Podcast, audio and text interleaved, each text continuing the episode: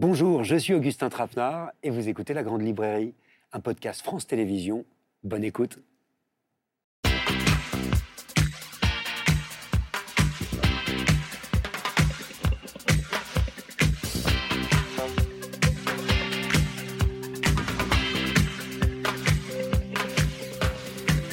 Bonsoir, bienvenue dans la Grande Librairie, comme tous les mercredis à 21h. Pendant une heure et demie, on parle de livres qu'on aime et qui nous font réfléchir. Ce soir, c'est le passé qu'on explore. Qu'est-ce qu'on en fait de notre passé, de notre mémoire individuelle, familiale, collective? Comment on vit avec?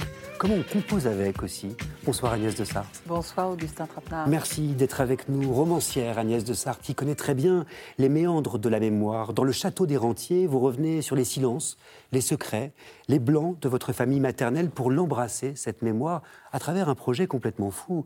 Créer, à l'instar de vos grands-parents, une communauté, un phalanstère, une utopie où vous pourriez vieillir entouré de vos amis.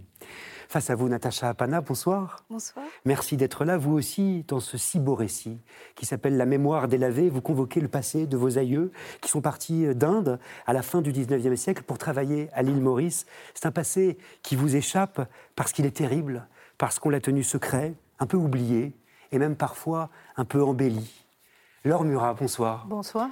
Historienne, Laure Murat, essayiste, professeure de littérature à UCLA aux États-Unis et aristocrate également de naissance, euh, vous racontez avec beaucoup de finesse le milieu dans lequel vous êtes né et que vous avez quitté, ses formes et ses faux semblants si bien décrits par Marcel Proust, qui fréquentait votre famille et qui plus tard vous a permis, Marcel Proust, de vous en échapper. Ça s'appelle Proust, roman familial, et c'est un régal. Neige Sino, bonsoir. Bonsoir. Chez vous aussi, la littérature est convoquée, interrogée, en même temps que les mots, euh, les formes, les discours, les papiers, euh, pour retracer avec précision l'inceste que vous avez subi et la façon dont on compose avec l'expérience de la violence. Triste Tigre est votre euh, quatrième roman publié, je crois, c'est le livre dont tout le monde parle. C'est l'un des événements de cette rentrée qui est soutenu aussi euh, par les libraires. Enfin, Charles Pépin, bonsoir. bonsoir. Philosophe Charles Pépin, dans ce livre qui s'appelle Vivre avec son passé, ce que vous nous proposez, en fait, bah, c'est de l'envisager autrement, le passé, comme un mouvement. C'est de repenser notre lien au passé pour en faire, qui sait, une force d'avenir avec l'aide de l'histoire, des neurosciences, de tous les arts, mais aussi des philosophes aussi divers que Bergson, Nietzsche, ou Zlatan Ibrahimovic. Alors on reste plongé dans chacun de vos livres en profondeur, mais d'abord j'aimerais qu'on interroge quand même cette notion de passé. Le passé, vous avez remarqué, quand on en parle, on en parle toujours vers l'arrière. Tandis que le présent, on regarde vers l'avant. C'est quelque chose que vous notez, Agnès de Sarthe, et c'est pas si évident en fait. Bah, c'est pas comme ça dans toutes les civilisations. Il y a des civilisations dans lesquelles, pour parler du passé, on fait comme ça parce que le passé, euh, on l'a vu, donc on peut l'explorer, alors que l'avenir, on le connaît pas, donc on fait comme ça. C'est culturel. Qu'est-ce que ça vous évoque, Charles Pépin? Mais c'est vrai qu'on a, on a souvent cette représentation linéaire du temps. On imagine qu'il y a d'abord le passé, puis le présent et après l'avenir. Et on se rend compte, quand on lit Proust, un ami de vos grands-parents, je crois, euh, quand on lit Bergson, ou quand on lit Freud, ou tant d'autres, qu'en vérité, euh, le passé n'est pas derrière nous. Il est, euh, ainsi que le dit Bergson, ce qui persiste indéfiniment, et d'une multitude de façons. Et il y a plein de présences du passé qui se sédimentent et qui font, au fond, euh, euh, la personnalité, euh, la perception. Oui, je pense à toutes ces expressions laisse ça derrière toi, c'est du passé, n'en parlons plus. Ou à l'inverse, va à l'avant, va de l'avant, regarde plutôt devant toi. On dirait que le passé est toujours envisagé, en fin de compte, comme un fardeau, comme un poids. Ben, en tout cas, c'est pas complètement inintéressant de le voir comme un poids, dans la mesure où on peut aussi s'alléger de ce poids. Mais c'est vrai qu'il y, a une sorte d'illusion de la modernité, selon laquelle, pour aller de l'avant, il faudrait se débarrasser du passé. C'est d'ailleurs ce que chante Brel, hein, dans Ne me quitte pas, on peut oublier, tout peut s'oublier. Et on s'aperçoit que bah, c'est souvent faux, que en fait, ce qu'on a voulu éviter fait retour de façon souvent tragique, et que peut-être la meilleure façon de l'avant, plutôt que de se débarrasser du passé, la meilleure façon d'aller de l'avant, c'est de le ressaisir. Euh, Bergson a cette jolie expression de récapitulation créatrice pour dire qu'il y a une façon de se tourner vers le passé euh, qui est en, même temps une manière d'aller de l'avant. Alors on va y revenir, mais d'abord, qu'est-ce que c'est, Charles Pépin, le passé? Vous qui êtes philosophe, expliquez-nous de quoi on parle en réalité quand on parle, quand vous parlez de passé. J'aurais envie de dire que c'est une matière qu'on peut retravailler ou que c'est une partition qu'on peut réinterpréter euh, que c'est un texte qu'on peut en partie réécrire Et pour euh, peut-être le dire plus simplement, c'est un pays qui est à la fois perdu et qu'on peut retrouver. Et que c'est quelque chose qu'il faut à la fois accueillir et dans lequel on peut néanmoins intervenir, ce qui est contradictoire, je suis d'accord. Vous avez dit matière, et c'est une citation de Laure Murat, en l'occurrence page 37 de votre livre. Le passé était une matière vivante, charnelle. Vous y retrouvez? Ah oui, oui, certainement. Proust a cette euh, très belle expression, il dit nos vies si peu chronologiques. Et j'y ai pensé en lisant le livre d'Agnès de Sarthe, puisqu'elle passe euh, d'une époque à une autre, j'ai 5 ans, j'ai 20 ans, etc. Donc évidemment, il faut bien faire la distinction entre la chronologie et la temporalité, et c'est ça ce qu'explique euh, Proust. La chronologie, ben, c'est pour les historiens, et la temporalité, elle est en nous, elle est subjective et elle est inhérente au sujet. Faire la paix avec son passé, on connaît tous cette expression. Est-ce que c'est possible? Est-ce qu'il faut faire la paix avec son passé? Euh, Charles Pépin? Le problème de cette expression, c'est qu'on hum, aurait envie d'y croire, mais ça présuppose qu'on sait exactement avec quoi il faut faire la paix, et ça laisse entendre que le passé est quelque chose d'objectif qu'il faudrait accepter pour s'en libérer. Et vous savez, parfois, ne pas faire la paix, c'est bien être en colère, être agressif comme Virginie Despentes après ce qui lui est arrivé, c'est sain. Et du coup, en plus de faire la paix, il y a, il y a et non pas faire la paix avec un passé qu'on ne peut pas changer, mais peut-être intervenir dans ce passé pour d'abord le changer partiellement, le réécrire, le penser autrement, comprendre que peut-être cela a eu lieu, mais ce que j'en ai inféré comme idée de moi-même, je peux le changer, et alors seulement réenvisager cet objectif de faire la paix avec lui. Comment on fait en réalité pour trouver la bonne distance avec son passé? Peut-être, euh, on, est, d'abord c'est dur, on, le sait tous, hein, mais euh, on essaye d'être à, égale distance de deux excès symétriques. Le premier, c'est le ressassement, la rumination. Et le cas numéro 2, c'est l'illusion qu'on pourrait se débarrasser du passé euh, très facilement d'une simple décision. Et entre les deux, il y a un rapport d'enquêteur, un rapport de déchiffrage, un rapport de curiosité. Et puis il y a aussi l'idée que euh, mon passé est intéressant, mais il n'est pas le tout de ma vie, que ce qui compte, c'est aussi comment, je, comment je, vis de nouvelles expériences et comment, grâce à ces nouvelles expériences emmagasinées, je vais finalement euh, voir mon passé autrement et de fait voir mon avenir autrement. N'empêche, il se peut que l'acte d'écrire, l'acte de littérature, soit justement ce lieu où on cherche, où on enquête, où on trouve possiblement une distance. Natacha Apana. Oui, absolument. Je crois que euh, la fiction est un exercice de la distance. Et euh, j'ai découvert, parce que c'est mon premier récit, que le récit aussi est un exercice de la distance. Trouver la bonne distance avec ce passé-là, euh, quoi faire de ce passé-là il me semble aussi que ce qui est intéressant, c'est les interprétations de ce passé à l'aune de ce qu'on vit ou de ce qu'on travaille comme matériau depuis plusieurs années. On a compris hein, ce que propose Charles Pépin dans ce livre qui s'appelle Vivre avec son passé et qui est publié chez Alary Éditions. Bah, c'est bien d'apprendre à repenser ce lien qu'on a avec lui. Et vous allez nous aider, hein, évidemment, à éclairer les très beaux livres de Neige Sino, de Laure Murat, d'Agnès de Sarthe et de Natacha Apana, qui se penchent toutes sur la mémoire, la leur, mais aussi la nôtre, celle dont on est tous et toutes dépositaires. Et j'aimerais commencer par vous, Agnès de Sarthe, si vous le voulez bien. Vous, euh, qui vous êtes toujours beaucoup interrogé sur le temps, en fait, dans vos précédents romans. Je pense par exemple au Remplaçant ou à Cinq photos de ma femme que vous citez dans ce nouveau livre, mais aussi euh, à Dans la nuit brune, qui était un livre saturé euh, de temps. Alors dans ce livre, qui s'appelle Le château des rentiers, il est question de passé, mais aussi de futur et de présent. Il faut que je vous raconte, en fait. Agnès de Sarthe, elle a un projet qu'elle essaye de monter avec des amis, dont l'un est architecte, même avec sa banquière, tiens. Elle voudrait créer un lieu où elle pourrait bien vieillir, c'est-à-dire vieillir ensemble, avec des amis, comme l'ont fait, d'une certaine manière, ses grands-parents maternels autrefois, dans la rue du Château des Rentiers, dans le 13e arrondissement de Paris, un immeuble, une communauté, une sorte de phalanstère ou d'utopie qu'ils avaient imaginé entre eux, entre amis, et où ils ont été heureux, ce qui n'avait pas forcément toujours été le cas.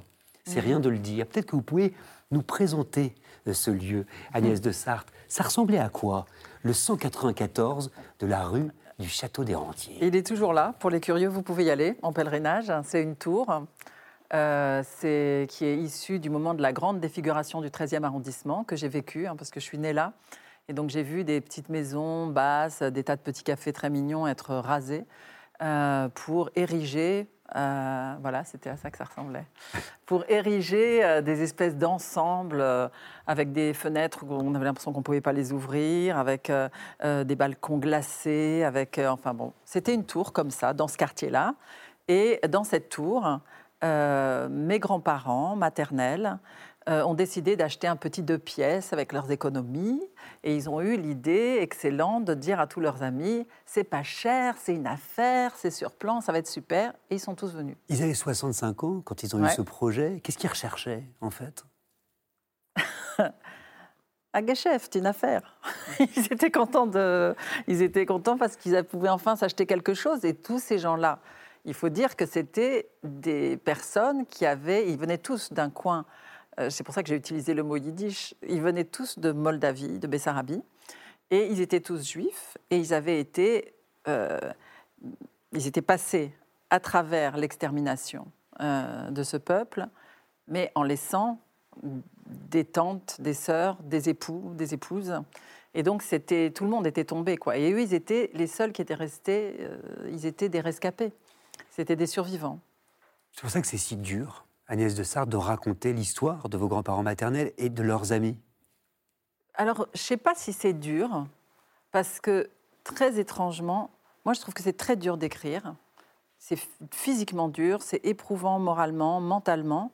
Et ce livre-là, il a eu la grâce de s'écrire tout seul, ou presque, parce que je travaillais à des tas d'autres choses pendant ce temps-là.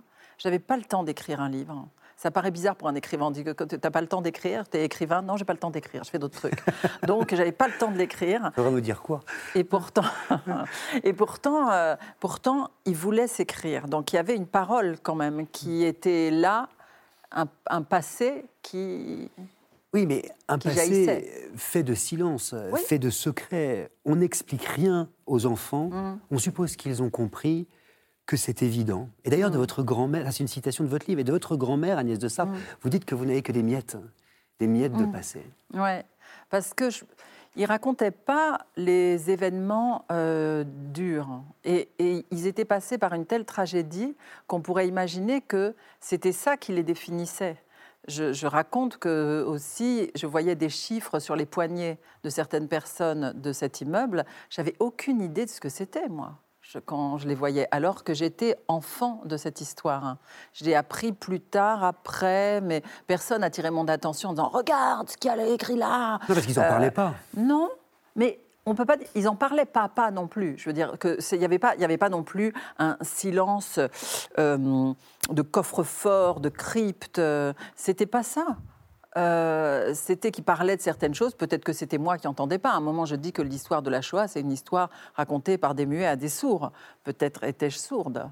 Euh, et peut-être aussi que c'est parce que cette histoire est irracontable que j'ai tellement envie de la raconter. Ah là, évidemment, je pense à, à un épisode Mhm. de votre livre, Agnès de Ouais. Sarthe, qui est un épisode intéressant parce que c'est un épisode qui vous hante. Mhm. En réalité, c'est une agression. C'est la seule agression que vous ayez vécue de votre vie. Mhm. Et tenez-vous bien, elle nous vient d'une femme d'un certain âge à Édimbourg lors d'une rencontre littéraire en Écosse. C'est l'histoire de la sorcière écossaise. Il faut nous la raconter. J'étais invitée dans un festival littéraire, j'avais une trentaine d'années, j'étais très fière de moi. Je pensais que j'étais un grand écrivain à l'époque et j'ai beaucoup déchu depuis. Mais à l'époque, j'étais bien dans ma peau. Et puis, j'étais traduite en anglais, c'était classe et tout. Donc, j'étais voilà, très à l'aise et je parlais d'un livre qui s'appelle Cinq photos de ma femme, dans lequel il y avait un portrait d'un monsieur de 80 ans et puis je parlais beaucoup de la guerre. Et euh, tout se passe très bien. Et à la fin de, cette rencontre, le médiateur, un homme charmant, dit Est-ce qu'il y a des questions dans le public? Une dame, j'avais vu qu'elle avait pas mal hoché la tête comme ça pendant la rencontre, avec des grosses lunettes noires, se lève, elle sort de sa chaise alors qu'elle avait 80 000 ans, comme ça, et elle, elle- se met à m'insulter euh, en anglais, en écossais, et, enfin, qui est de l'anglais, donc je comprends malheureusement pour moi. Et elle me dit que je suis une petite donneuse de leçons, que j'ai rien à faire là, que de quoi je me mêle, je ne sais pas ce que c'est que la vieillesse, je ne sais pas ce que c'est que la guerre, etc. Et c'est assez violent. Et là, le médiateur la calme, lui dit enfin, madame, non, hein. Et puis, moi, je suis vraiment tranquille, j'ai ma réponse toute faite dans la tête. Je dis non, c'est bon, je vais répondre. Et au moment de répondre, j'ouvre la bouche, comme on fait quand on va parler, et là, au lieu des mots, est sorti un cri que je ne vais pas vous faire parce que ça devrait sauter les micros, un cri qui est celui que vous avez peut-être déjà entendu de la vache à qui on, a, on vient d'enlever son veau. Ah, je ne l'ai jamais entendu. Ah, mais il faut aller à la campagne. Hein. il faut aller à la campagne, Augustin. On entend très bien ce cri, c'est un cri déchirant. Et c'est malgré moi ce qui est sorti de ma bouche, à ma plus grande surprise. Et bon, j'ai cru que c'était juste passager. En fait, ça a duré deux heures, je crois. À chaque fois après que quelqu'un venait me voir pour me parler, pour être gentil, surtout si les gens essayaient d'être gentils avec moi, je faisais ce bruit. Mais qu'est-ce qui raconte cet épisode au fond? Le, le, sentiment de, Je pense qu'il vient toucher quelque chose du sentiment d'imposture et de qu'est-ce, que, qu'est-ce qui te prend de raconter? Et ça va pas de l'impudeur, de, de, de, l'acte d'écrire, de, Qu'est-ce que c'est que l'art? Qu'est-ce qui vous prend de faire ça? Vous vous rendez pas compte? Tout le monde est là à bosser, à être utile, et, ils sont banquiers, ils fabriquent des voitures, et vous, pendant ce temps-là, et vous imaginez les choses, et, et vous savez rien de rien. C'est vrai, on sait rien, on sait rien, et pourtant on parle. Et c'est ce qui fait de votre livre, c'est ce qui va le plus toucher, un questionnement en fait, un questionnement perpétuel. Vous remettez en question euh, sans cesse. Et vous allez même interroger hein, euh, des gens sur la vieillesse, sur la mort, sur le deuil. Vous dialoguez avec vous-même aussi, sous forme de dialogue avec votre alter ego. Et puis vous dialoguez même avec des fantômes. Et des fantômes, il y en a plein dans ce livre. Mm. Des fantômes qui ont des fous rires, des fantômes qui se taisent, des fantômes qui parlent. Aussi, qui sont-ils, ces fantômes? Euh, bah, il y a déjà tous les, tous les morts, euh, qui sont bah, mes grands-parents, euh, tous tout, leur, bande de copains qui, étaient, qui étaient des gens extraordinaires et que je fais revenir en les décrivant. et puis, et puis il y a des gens que j'ai jamais connus. Donc mon grand-père assassiné par les nazis, qui est sur cette photo, c'est celui qui est en bas. Euh, je ne l'ai jamais connu. Il est mort à 32, ou je ne sais pas quel âge il avait, tout jeune, un tout jeune homme. Euh, mais c'est un des fantômes du livre. Il vient un moment, je l'ai même vu apparaître dans mon jardin. C'était assez troublant, mais pendant que j'écrivais, hein, pas pour de vrai. Et, euh, et puis il y a ma mère, qui, est, morte il y a 11 ans maintenant, et qui est revenue dans, le livre, elle aussi, alors que je m'y attendais pas du tout. À travers, il faut raconter une archive de la Fondation Spielberg, une archive numérique, c'est une interview en fait que votre mère a donnée en août 1996 à la mm. Fondation et que vous aviez du mal à regarder en fait. Pourquoi Qu'est-ce qu'elle raconte Je ne regardais pas. Oui. Bah, elle raconte euh, donc cette petite jeune fille qu'on voit, qui était autrefois une petite fille, euh, a été cachée dans une ferme pendant la guerre. Euh, et, la Fondation Spielberg recueille des, témoignages d'enfants, euh, d'enfants cachés. Euh, et, donc, elle racontait tout simplement ce qu'elle avait vécu entre 5 et 6 ans. Et moi, je savais que ce témoignage existait, mais c'était impossible de le regarder, ni alors qu'elle était encore en vie, encore moins une fois qu'elle était morte.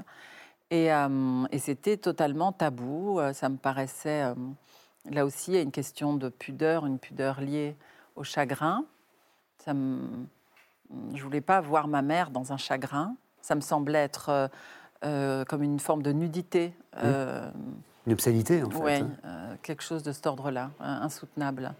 Et finalement, le, le livre a permis, permis cette chose très étrange, qui est que j'ai fini par regarder l'archive que j'avais toujours fui.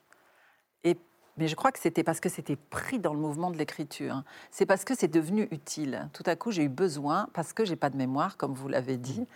Il, manquait des dates, il manquait des trucs. Je savais même plus vraiment qui était né où, quel, le grand-père ou la grand-mère, ici ou là. Je me suis dit, je vais encore dire des bêtises.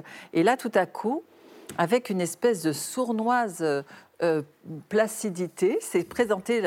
Oh, ben tu n'as qu'à regarder la cassette euh, c'est sûrement là dans cette interview, ça va pas être.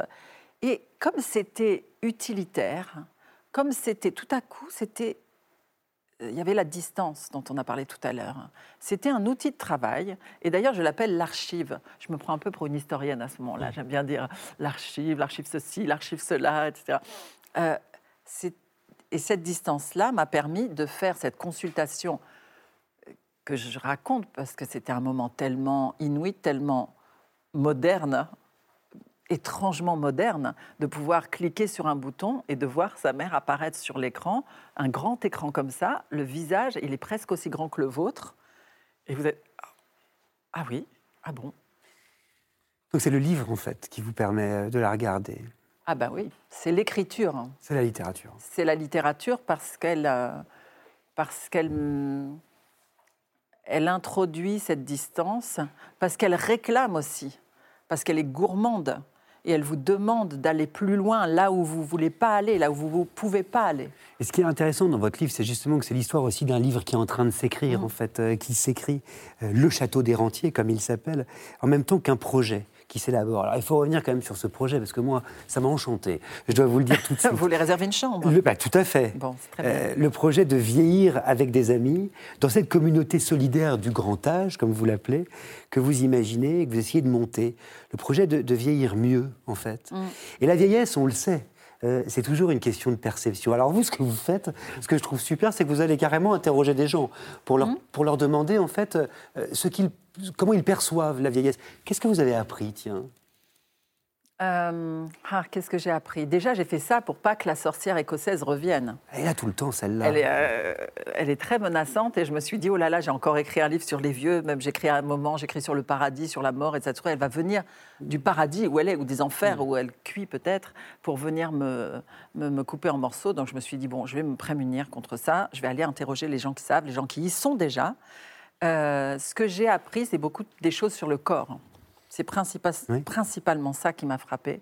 C'est le comment le corps euh, il est perçu par les gens qui m'ont parlé, leur propre corps. Un corps qui n'est plus ou pas assez touché. Parler d'intouchable. même. Ouais. Un corps qui, parce qu'on pense, ça va être énorme ce que je vais dire, mais je crois qu'on est beaucoup à penser que les vieux, ils s'en foutent d'être vieux. Ils s'en foutent que leur corps il soit moche et ridé, avec des plis partout, avec des creux, avec des bosses, etc. Ils s'en foutent pas du tout. Ils sont exactement comme une ado qui se regarde dans la glace et qui fait Ah non, hein, pourquoi je suis comme ça et tout. Non, mais ça, c'est un sentiment qui est difficile, qui est âpre et qui est douloureux. Et il n'y a pas de raison que ça nous quitte. Et, le, et ça, c'est quelque chose qui, est, euh, qui m'a qui m'a complètement fascinée. Je ne sais pas si je l'ai appris ou si ça, m'a, ça a confirmé une intuition que j'avais, mais peut-être aussi que c'est comme ça que j'ai orienté les entretiens. J'avais beaucoup envie qu'on parle du corps. Ça me a paraissait important. Qu'est-ce qu'il y a de pire pour vous dans l'idée de vieillir, au fond? Euh, la douleur. La douleur. Et je pense que c'est ça qui m'a fait écrire ce livre, en fait. C'est que j'ai moi-même fait l'expérience d'une certaine douleur physique insoutenable et que je me suis dit Ah, ah ce sera peut-être comme ça tout le temps à un moment. Bon, euh, va, falloir, euh, va falloir bien s'amuser à côté, quoi. Vous dites la vieillesse pour nous n'est que déchéance. Et un peu plus loin, notre génération a vécu dans un confort tel que la vieillesse a cessé d'être un privilège. Qu'est-ce que vous voulez dire? Parce que pour, euh, puisque je prends, enfin, je- le livre il est entièrement adossé au phalanstère improvisé de mes grands-parents.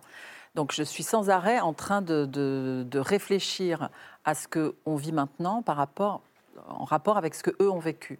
Et à un moment, m'est apparu la chose très claire, c'était que la joie de vivre qui émanait de cet endroit était liée à la très grande conscience qu'ils avaient, qu'ils étaient encore là. Oui. Et leur joie, elle était teintée, ou, ou je ne sais pas comment dire, mais euh, oui, elle était habitée par le souvenir de ceux qui n'avaient pas la chance d'y être encore là. Donc pour eux, être vivant, c'était un, privilège. Euh, et c'est quelque chose qu'on euh, qu'on peut avoir tendance à oublier parce que c'est vrai que dans, en tout cas dans l'Occident ces dernières années, etc., sans parler des tragédies personnelles, ça, il y, a- il y a toujours des, des choses comme ça, mais si on prend les choses d'une manière un peu massive, on se rend compte que bah, c'était plutôt pas mal, c'était plutôt assez confortable. Enfin, c'était, il y avait les 30 glorieuses et après les 40 je sais pas quoi, etc. Enfin bon, ça allait pas si mal. Et donc maintenant, on se dit, oh, oh là là, et en plus c'est la fin du monde, il paraît. Oh, parce que euh, non mais c'est vrai, donc on se dit oh, bah zut, c'était si bien, tout allait si bien, et puis là et en plus on va vieillir. Oh, brr, ah non, j'ai pas envie. Donc c'est que de la déchéance, oui. On a tout à perdre parce qu'on a eu tellement. Donc c'est aussi une sorte de, douleur de riche.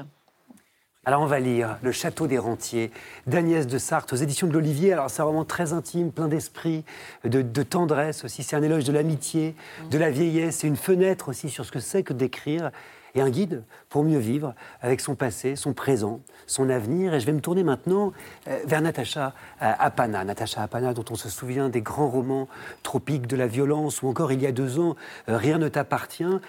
La mémoire délavée, j'explique, il faut se figurer que ce n'est pas un roman, c'est un récit au départ sur ses grands-parents d'origine indienne qui vivaient à l'île Maurice, mais ça devient en fait beaucoup plus que ça. Ça devient petit à petit un livre sur ceux qui les ont précédés et sur ceux qui les ont suivis ses parents et elle-même qui a vécu son enfance à Maurice. Ça devient un livre sur tout ce qui constitue son histoire et son imaginaire de romancière. Elle cherche, elle s'interroge, elle se questionne, elle comble parfois les vides avec des images, des sensations, des murmures. Et j'aimerais bien, pour entrer dans ce livre, justement, qu'on commence par un murmure, mais pas n'importe lequel. Regardez.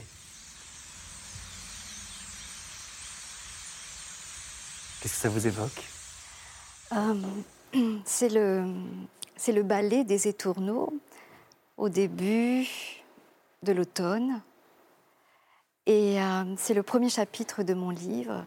Et j'avais, lu que euh, quand les étourneaux dansent comme cela, quand ils font des figures, en réalité, ils se murmurent des choses. Ils se disent où aller, comment aller. c'est un appel. Et c'est mon premier chapitre parce que c'est un chapitre que j'écrivais, que j'ai écrit par dépit, parce que mes grands-parents, je n'arrivais pas à les, à les appréhender dans un livre. Parce que ce qu'il faut dire, Natacha Apana, c'est que ces oiseaux, ils cherchent un lieu, un espace, un mm. avenir meilleur. C'est aussi une histoire de migration. Absolument, ces oiseaux migrent. Et moi, je cherchais à écrire mon propre récit de migration parce que je suis obsédée par ces questions de transhumance. Et euh, je me disais, mais qui donne le là de ces chemins-là? Qui montre le chemin? Et j'ai dû commencer euh, bien, bien avant que je ne voulais commencer. J'ai dû commencer aux archives. J'ai dû prendre ce premier coulis arrivé. Alors il faut nous expliquer cette histoire que les lecteurs de Natacha Pana connaissent peut-être parce que euh, vous l'avez déjà écrite dans votre tout premier livre qui s'appelait Les rochers de poudre d'or, il y a tout juste 20 ans. Et vous y revenez euh, sur cette histoire, cette histoire qui a souvent été tue, cette histoire qu'on ne connaît pas très bien, qui est l'histoire effectivement des coulisses, des engagés. Qui étaient-ils? Alors, l'engagisme est une transhumance mondiale euh, mise en place par les pouvoirs coloniaux à partir euh, de 1820 pour remplacer les esclaves noirs dans les champs de Cannes après l'abolition de l'esclavage. Donc, les, champs de Cannes se retrouvent sans, euh, main-d'œuvre. Et donc, les Français, les Anglais et les Néerlandais décident de, ramener comme ça une main-d'œuvre peu chère euh, vers toutes ces îles à sucre. Donc euh, l'île Maurice, euh, la Réunion, les Antilles, un peu l'Afrique du Sud. Et 1 500 000 personnes partiront comme ça sur 100 ans travailler dans les champs de canne. Dans, dans, ce million et demi se trouvent un peu plus de 850 000 Indiens et à peu près 500 000 se retrouvent à l'île Maurice travailler dans les champs de canne. Ils ne savent pas où ils vont exactement. Ils savent qu'ils vont travailler, mais ils ne savent pas combien de temps. Ils ne connaissent pas la nature de ce voyage-là. Parfois, ils pensent que c'est un trajet en, bu, en, en, charrette, pardon, mais en réalité, pour certains, c'est deux mois de bateau, et pour ceux qui se retrouvent aux Antilles, c'est parfois quatre mois de bateau. Natacha Abana, vous nous avez confié euh, le facsimilé euh, d'un document, euh, d'une fiche, en fait, qui provient des archives de l'immigration indienne de l'Institut Mahatma Gandhi à l'île Maurice. J'aimerais qu'on la regarde, cette photo. Qui est-ce sur cette photo? Oui, c'est très émouvant de, voir ça comme ça. C'est, je, je, dis toujours 338 444. Un numéro. Un numéro. Je n'arrive pas à quand je le vois, là, je me dis qu'est-ce que je vais dire? Est-ce que je vais dire ce coulis Est-ce que je vais dire euh, cet homme? Est-ce que je vais dire ce laboureur? Ou est-ce que je vais dire mon ancêtre? Je ne sais toujours pas. Parce que en réalité, il est figé dans son statut de coulis. Il est figé à... Parce que là, il vient de descendre du bateau, il a cet air effaré, complètement fatigué, euh, il ne sait pas où regarder. Euh, et pourtant, parfois, j'arrive à trouver une ressemblance avec mon grand-père. Mais parfois non. C'est comme s'il m'échappait tout le temps. Et pourtant, c'est avec lui que ça commence. Lui, sa femme qui porte le 338 338 445 et son fils qui a 11 ans. Un numéro. Cette déshumanisation, comme vous l'écrivez, qui a vraiment eu lieu, elle a des conséquences terribles parce qu'en fait, elle va empêcher aussi la mémoire. Elle va empêcher que cette mémoire euh, ne passe. Mon esprit les a lavés, ses ancêtres, essuyé leurs visages, coiffé leurs cheveux, habillés de vêtements propres, éloignés des cales de bateaux et de la perspective du labeur quotidien des champs de canne. C'est une image presque proprette, c'est une mémoire délavée. Qu'est-ce qui la délave, en fait, la mémoire? En réalité, c'est euh, une intention depuis plusieurs générations de s'éloigner de cela, de s'éloigner de ces cales de bateaux. On ne veut pas s'en souvenir. De s'éloigner de cette saleté, de s'éloigner de ce statut de laboureur qui travaille les champs euh, du matin jusqu'au soir. C'est une intention euh, de grimper l'échelle sociale, c'est une ambition intellectuelle, c'est une ambition de réussite qui fait que le passé, il doit rester un peu dans le passé il, doit, il se lit sur les visages, très certainement. Il se lit dans les traditions, dans les cultures qu'on peut avoir. Et puis c'est une culture orale aussi, donc ça se perd aussi, on oublie aussi. Mais oui, on oublie, on embellit et on interprète. Et deux enfants deviennent un enfant. Et ce qui, ce qui devait se faire ne se fait pas. Et moi, si vous voulez, je recueille tout cela euh, d'une manière euh, extrêmement... Euh, comment dire J'ai eu la chance de vivre avec mes grands-parents. C'est une grande chance que j'ai eue. C'est-à-dire de, les éprouver au quotidien. Ils étaient d'un monde complètement disparu. Leur monde n'existait pas, mais ils étaient figés dans le temps. Ils étaient là comme, comme ces vieilles photographies. Ils s'habillaient comme avant. Moi, j'avais des robes, j'avais des petites chaussures, j'allais à l'école.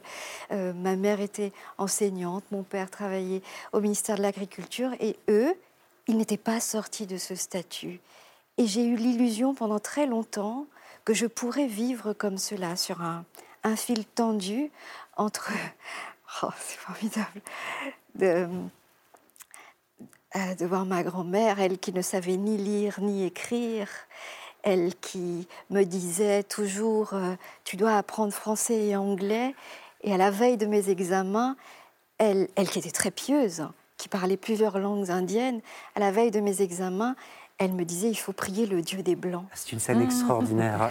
Euh, parce que elle a vécu, c'est incroyable de la voir là. Elle a vécu, elle a, elle s'est mariée, elle a vécu, euh, voilà, elle a, vécu dans une plantation. Il faut savoir ce que c'est qu'une plantation. Aujourd'hui, le mot plantation, c'est même le nom de certains hôtels, hein, la plantation. Mais la plantation, c'est un, c'est un lieu au mur imaginaire où tout est fait pour le travail, tout est fait pour l'asservissement, pas l'asservissement simplement physique, mais l'asservissement moral, religieuse, mental. J'ai l'impression qu'elle me sourit, c'est pour ça que je lui souris. Euh, et donc, euh, euh, elle, elle pardon, excusez-moi, cet asservissement allait jusque dans, dans, le centre de son cœur.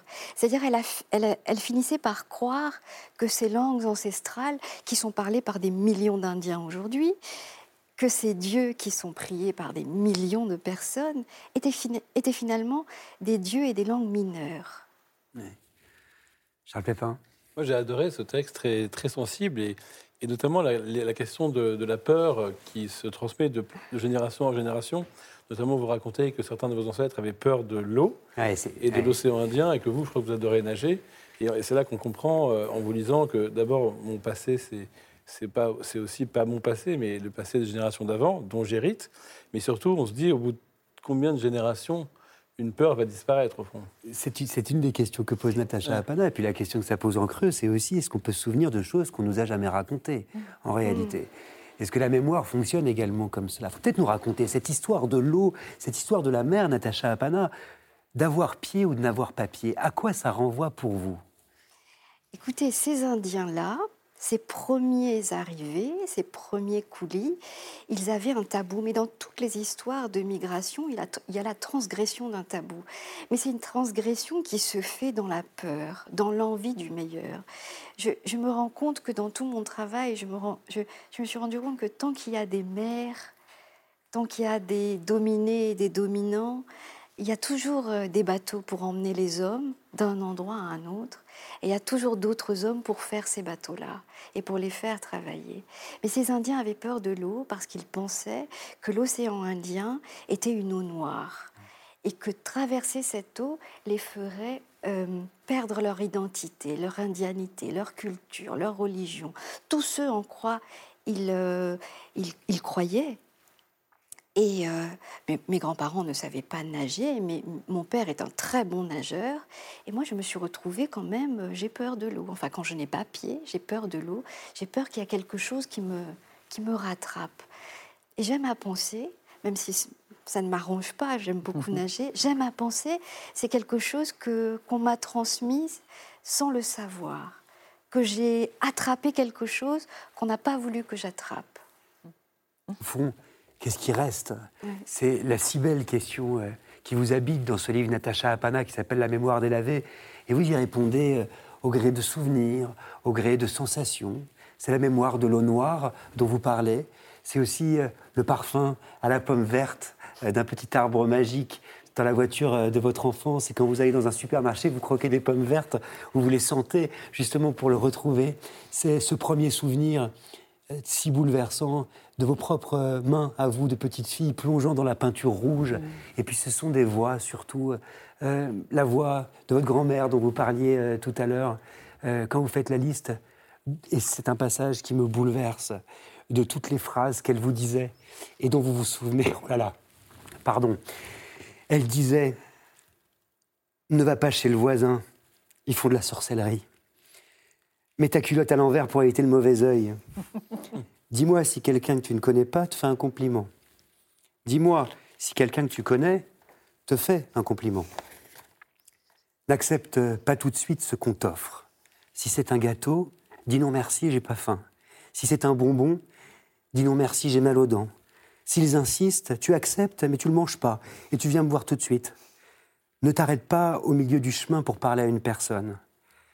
Ne reste pas dehors plus que nécessaire. Mange toujours de la main droite et lave-toi les fesses avec les mains gauches. Ne parle pas à tort et à travers. Quand tu te réveilles, pose le pied droit sur le sol d'abord. Viens dans mes bras. Non, tu n'es pas lourde. Je peux te porter jusqu'à la maison. Chante la chanson en telugu pour mes cousines. Récite au prêtre la prière que je t'ai apprise. Ne mange pas goulûment devant les autres. Reviens vite. Ne pars pas trop loin, pas trop longtemps. Ne pars pas trop loin, pas trop longtemps. Et vous savez, parfois, avec mes parents, nous allions à la mer et elle nous regardait, elle se tenait sur le perron de la maison et elle pleurait. Et moi, je ne comprenais pas pourquoi elle pleurait. Euh, elle pleurait comme si on partait, on n'allait jamais revenir. Mais le fait même de ce départ, je me dis que ça porte autre chose. En plus, on allait à la mer. Qu'est-ce que cette mer noire allait nous faire? Mais elle ne voulait jamais qu'on s'éloigne, qu'on reste toujours avec elle. Ça s'appelle La mémoire délavée de Natacha Apana. Courez chez votre libraire euh, pour vous le procurer. C'est tellement de livres à la fois. C'est une enquête, un récit, un roman pudique et bouleversant des origines. C'est aux éditions du Mercure de France. Et avant de nous pencher sur le non moins fascinant roman familial de Laure Murat et sur l'un des chocs de cette rentrée, euh, Triste Tigre euh, de Neige Sino, tous en librairie, ça permet aussi de reprendre ses esprits. Librairie indépendante, s'il vous plaît. Cette semaine, direction Metz, chez Xavier Vacogne, qui a ouvert La pensée sauvage en 2020.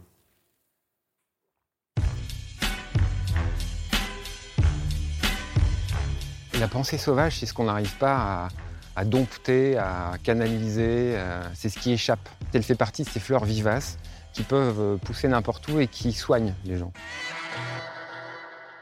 C'est une pharmacie littéraire. Les gens, ils viennent pour euh, prendre soin d'eux.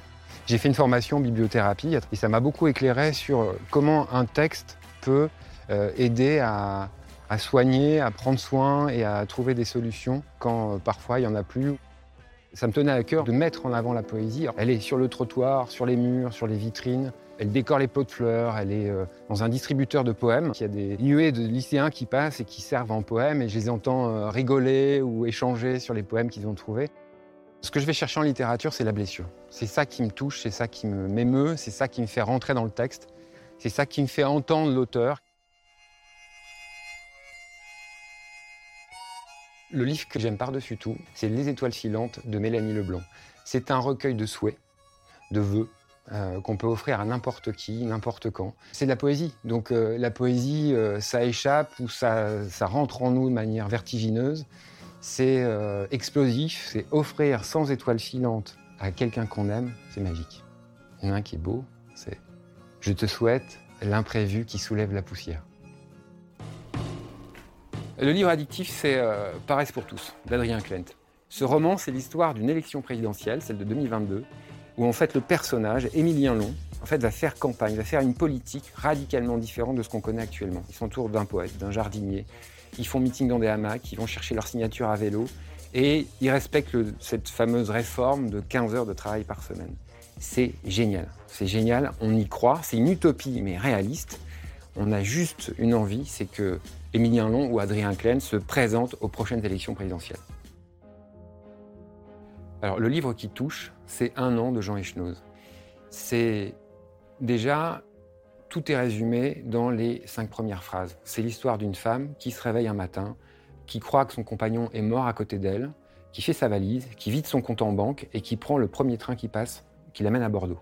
Et euh, c'est un livre qui bouleverse parce qu'en fait, on suit cette femme qui euh, lâche tout sur un simple sentiment et qui va remettre sa vie, euh, qui met sa vie à nu en fait. C'est comme une vague qui, qui monte du fin fond de l'océan et qui à la fin nous arrive en pleine tronche. Nos formidables libraires dans la grande librairie grâce à Inès de la Mode Saint-Pierre. Ce soir, autour de moi, Charles Pépin, Agnès de Sarthe, Natacha Pana, Neige Sino dont on parlera dans un instant du livre Événement Triste Tigre. Mais je me tourne d'abord vers vous, euh, Laure Murat, pour ce livre qui s'appelle Proust, roman familial, et qui, je dois dire, m'a passionné.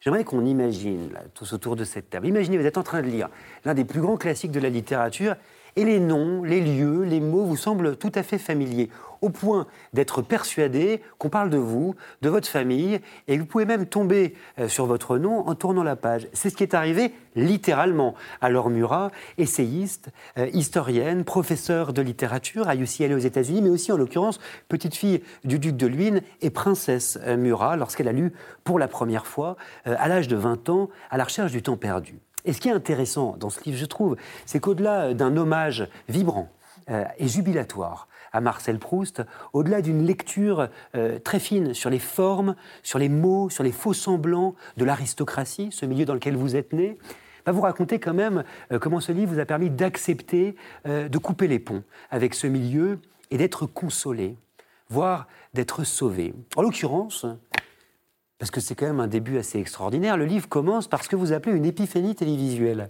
Vous êtes en train de regarder une série, la série Downton Abbey, euh, qui met en scène, vous le savez peut-être, des aristocrates britanniques du début du XXe siècle. Et là, vous vous arrêtez sur un détail, Laure Murat, qui est presque rien en apparence.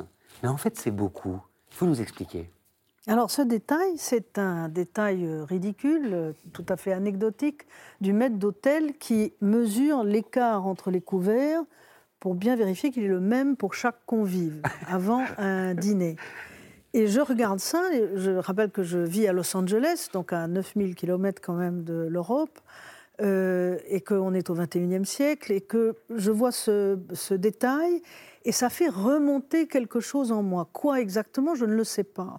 Mais je sens bien qu'il y a là une figure, peut-être une métaphore, quelque chose qui, qui m'est familier. Euh, et au fond, ce que, cette familiarité, c'était l'obsession de la forme. qui était celle de mon enfance. Et vous l'écrivez d'ailleurs, Laure Murat.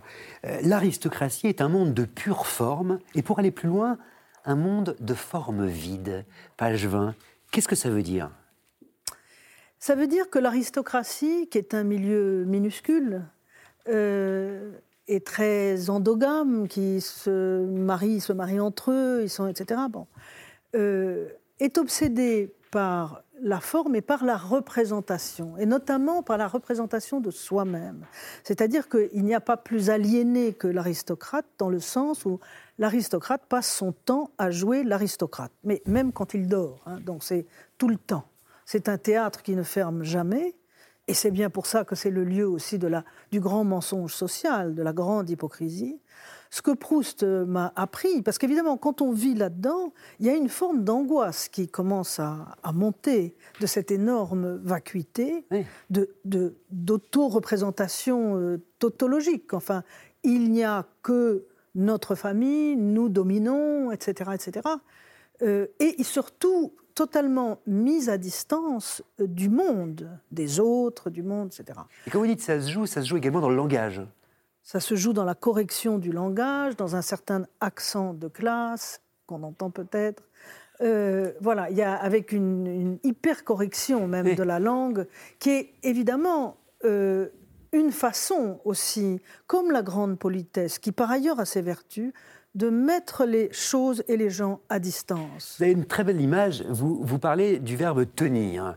Vous dites c'est un monde où on se tient. Le port de tête, le langage, mais mieux, vous dites c'est un monde où on se maintient. Pourquoi? Alors, ça, c'est l'expérience que j'en ai eue. Euh, il faut bien se maintenir, puisque tout ça, finalement, est quand même déchu, passé. c'est ça. Euh, voilà. Donc, il faut maintenir et il faut maintenir une forme d'illusion. Qu'il y a eu un truc qui s'est appelé la Révolution française, quand même.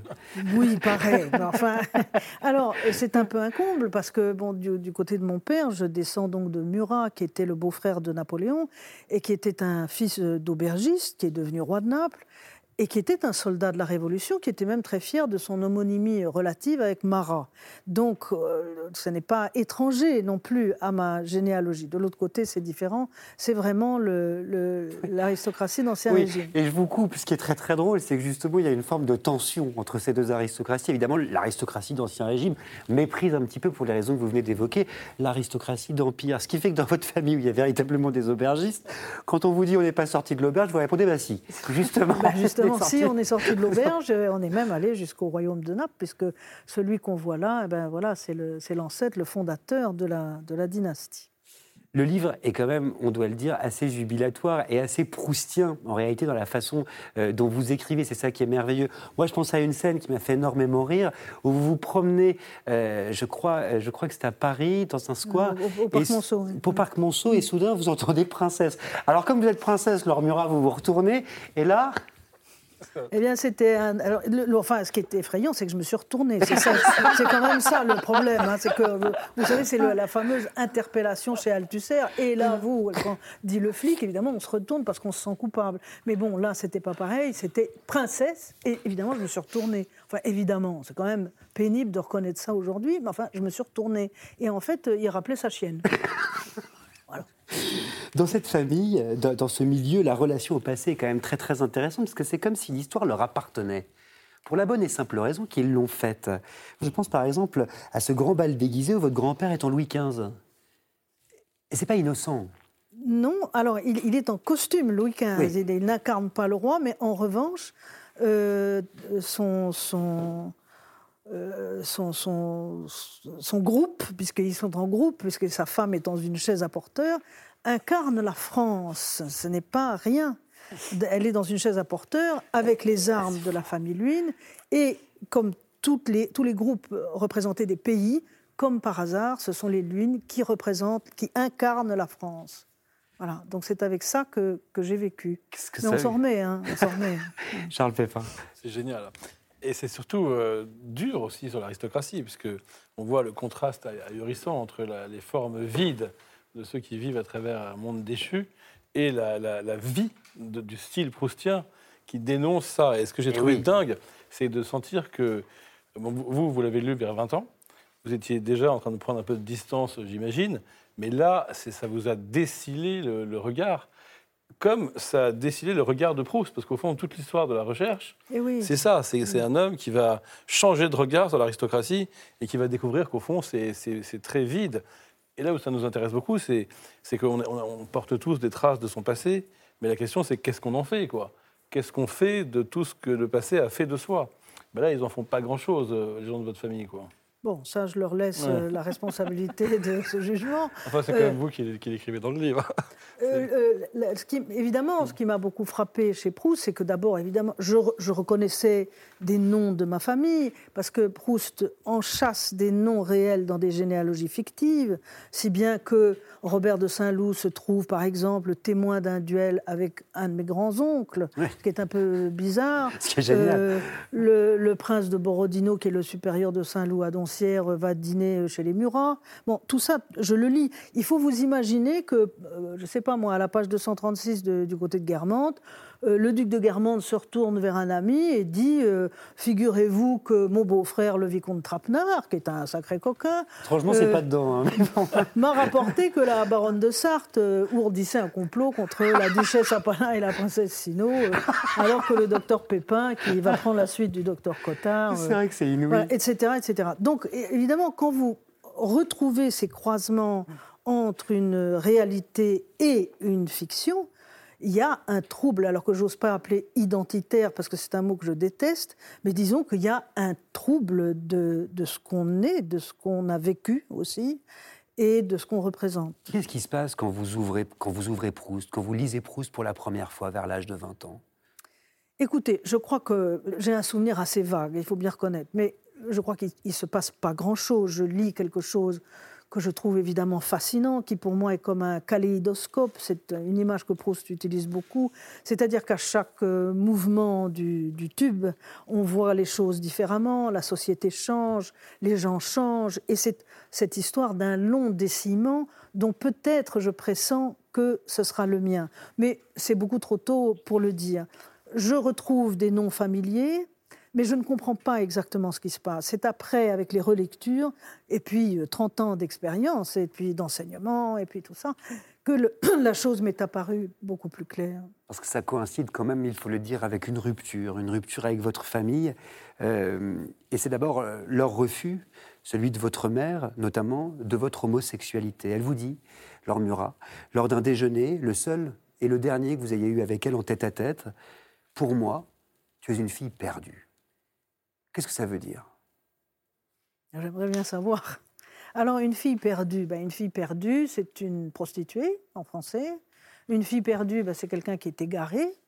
Puis une fille perdue, c'est une fille morte, bien sûr. ça peut être les trois.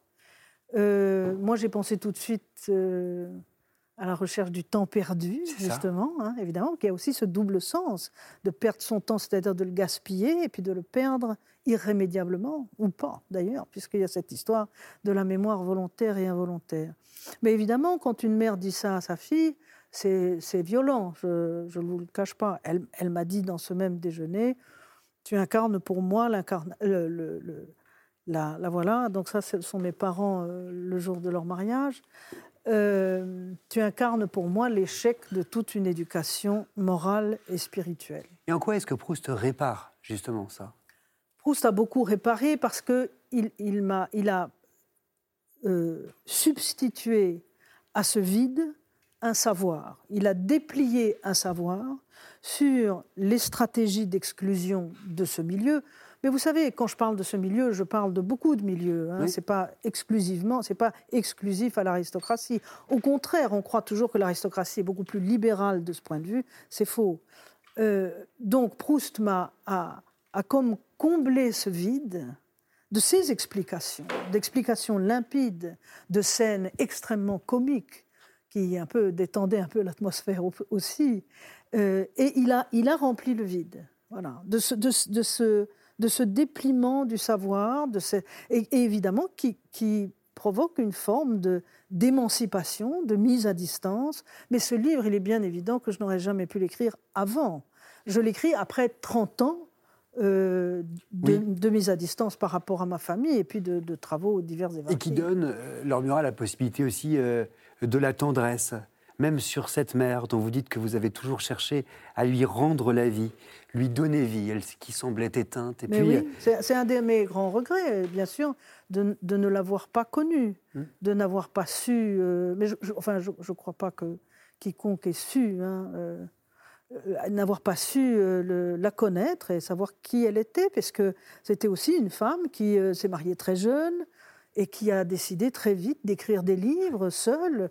Elle était autodidacte, elle a, elle a réussi ça, et, et, ça, je trouve ça très admirable. C'est sur votre père, dont vous dites qu'il était également non seulement un lecteur, mais un lecteur qui savait la jubilation euh, de la littérature. Il connaissait la recherche du temps perdu par cœur, et je crois que vous nous avez ramené justement son exemplaire de la recherche du temps perdu oui, dont vous avez hérité. C'est l'exemplaire dans lequel j'ai lu... Euh, la recherche du temps perdu pour la première fois. À l'âge de 20 ans Voilà, puisque en 1987, c'est l'édition la, la, Nouvelle Pléiade de Jean-Yves Tadier. 87, j'ai 20 ans. Et donc, quand une nouvelle Pléiade apparaissait, il me donnait la vieille. Et vous voyez, la vieille qui est vraiment très abîmée, parce que bon, j'ai laissé le dos à la maison, parce que sinon. Euh, et alors, mon père, euh, qui était un homme charmant et très drôle, et très érudit, ça, ça a été ma grande chance, parce que ça aussi, ça m'a sauvé hein, de beaucoup de choses, euh, avait une, une, drôle de manie, c'est que, j'espère qu'Antoine Gallimard ne, ne, regarde pas l'émission, il annotait à l'encre, au bic ou au crayon les euh, exemplaires de la Pléiade. Alors qu'est-ce qu'il écrit? Alors là, par exemple, on est dans un passage de la prisonnière, euh, et, et, Proust euh, dit que certains artistes ne songent pas au moment, et il parle de Wagner, de l'avait composé, puis ayant composé un premier opéra mythologique, puis un second, puis d'autres encore, et s'apercevant tout à coup qu'il venait de faire une tétralogie. Et mon père, là, s'énerve beaucoup, il, il, souligne, il met un point d'interrogation, et il juge tout net, faux, toute grande œuvre est concertée Proust le sait bien. ah, c'est formidable. Mais Laure Murat, ce qui est très intéressant, c'est que c'est un dialogue avec l'œuvre de Proust, mais c'est aussi, somme toute, un dialogue avec vous, lectrice, aujourd'hui. Qu'est-ce qu'il vous dit, votre père, dans ses annotations, dans les marges de la recherche du temps perdu? Alors, j'ai lu ça, mais bon, évidemment, c'est peut-être un wishful thinking, comme on dit en anglais, une espèce de vœu pieux comme ça. Euh, j'ai voulu y voir une sorte de portrait en creux de qui il a été. Euh, j'ai beaucoup d'excellents souvenirs euh, de mon père, qui était un homme, je répète, très drôle, qui, qui était producteur des premiers films de Louis Malle, qui était vraiment un très grand lecteur, qui avait bien connu Borges, qui avait soutenu Michaud. Bon, enfin, c'était quelqu'un qui, savait de quoi il parlait. Euh, et à travers. comment est-ce qu'on peut connaître quelqu'un? Évidemment, par, sa bibliothèque. Hein. la, bibliothèque de quelqu'un est déjà une information considérable. Mais les annotations, surtout dans un livre comme celui-là, puisque lui-même a reconnu ses ancêtres avant moi, bien entendu. Euh, donc c'est évidemment ça que je lis. C'est une lecture égoïste et très euh, partiale. Ça s'appelle Proust, roman familial. C'est euh, aussi une enquête, une réflexion, une lecture très précise et joyeuse de la recherche du temps perdu. C'est chez Robert Laffont. Et comment ne pas clore cet entretien, Laure Murat, par une lecture, justement, signée Antimuig, finaliste de la saison 1 de notre grand concours Si on lisait à voix haute, qui n'est pas bien vieux, mais qui sait bien, vous le dites dans votre livre, que non, une bonne fois pour toutes, Proust n'est pas difficile. C'est un passage de la recherche que vous citez. Regardez, on se retrouve juste après avec Triste Tigre, le grand livre de Neige Sino. Restez là.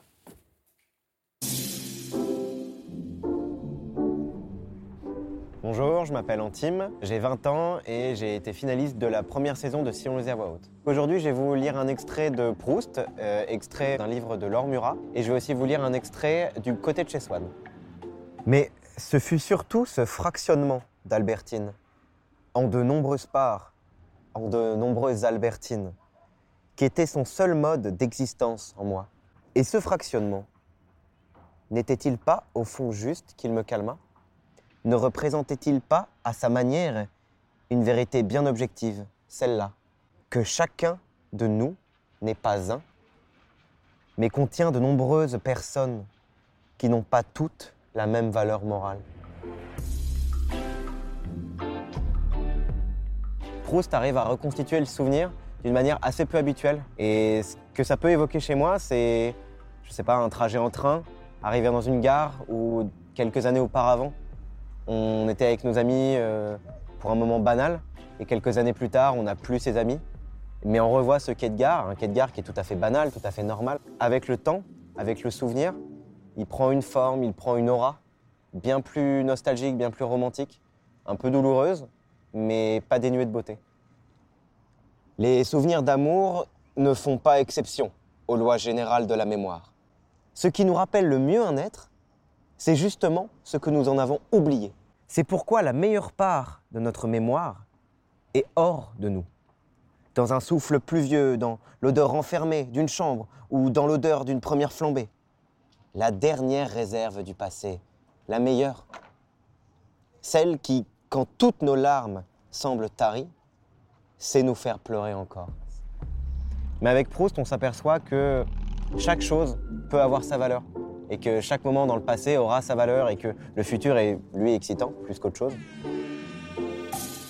La grande librairie plus proustienne que jamais ce soir, avec Charles Pépin, Agnès de Sarthe qui est ici, Natacha Apana, Laure Murat et Neige Sino, euh, dont le récit Triste Tigre euh, trouble, je dois dire, euh, cette rentrée littéraire. Alors avant de parler de votre livre, Neige, j'aimerais vous montrer une archive à vous, mais aussi à tous et à toutes. On est en 1975, sur le plateau d'Apostrophe, et Bernard Pivot interroge Vladimir Nabokov. C'est une archive INA dans la grande librairie. Regardez. Bien, Lolita n'est pas une euh, jeune fille perverse. C'est une Ah. pauvre enfant, une pauvre enfant que l'on débauche et dont euh, les sens ne s'éveillent jamais sous les caresses de, de l'immonde Monsieur Humbert. Humbert, Humbert. Oui, à qui elle demande une, une fois Est-ce qu'on va toujours vivre comme ça en faisant toutes sortes de choses dégoûtantes dans des lits d'Aubert? Non seulement la perversité de cette pauvre enfant a été grotesquement exagérée, mais son aspect physique, son âge, tout a, a été modifié par des illustrations dans des publications étrangères. Des filles de 20 ans ou, davantage en réalité, un, Lolita, je le répète, est d'une fillette de 12 ans, tandis que M. Humbert est un homme mûr. En dehors du regard maniaque euh, de M. Humbert, il n'y a pas de nymphette. Euh, Lolita, la nymphette, n'existe qu'à travers la hantise qui détruit Humbert. Et voici un aspect essentiel d'un livre singulier qui a été faussé par une euh, popularité factice. Archive exceptionnelle, s'il en est euh, Nabokov au micro de Bernard Pivot en 1975, 20 ans euh, après la parution de Lolita.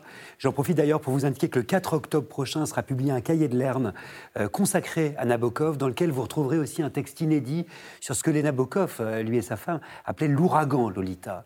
Et justement, cette archive, comme ça, euh, tous autour de cette table, euh, mettons que vous la découvriez. euh, Qu'est-ce qu'elle vous évoque tout de suite? Peut-être Laure Murat.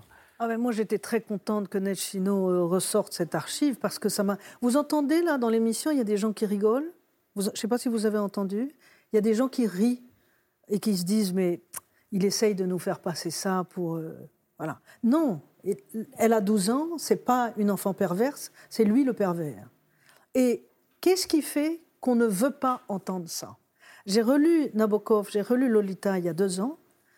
Il n'y a absolument aucun doute.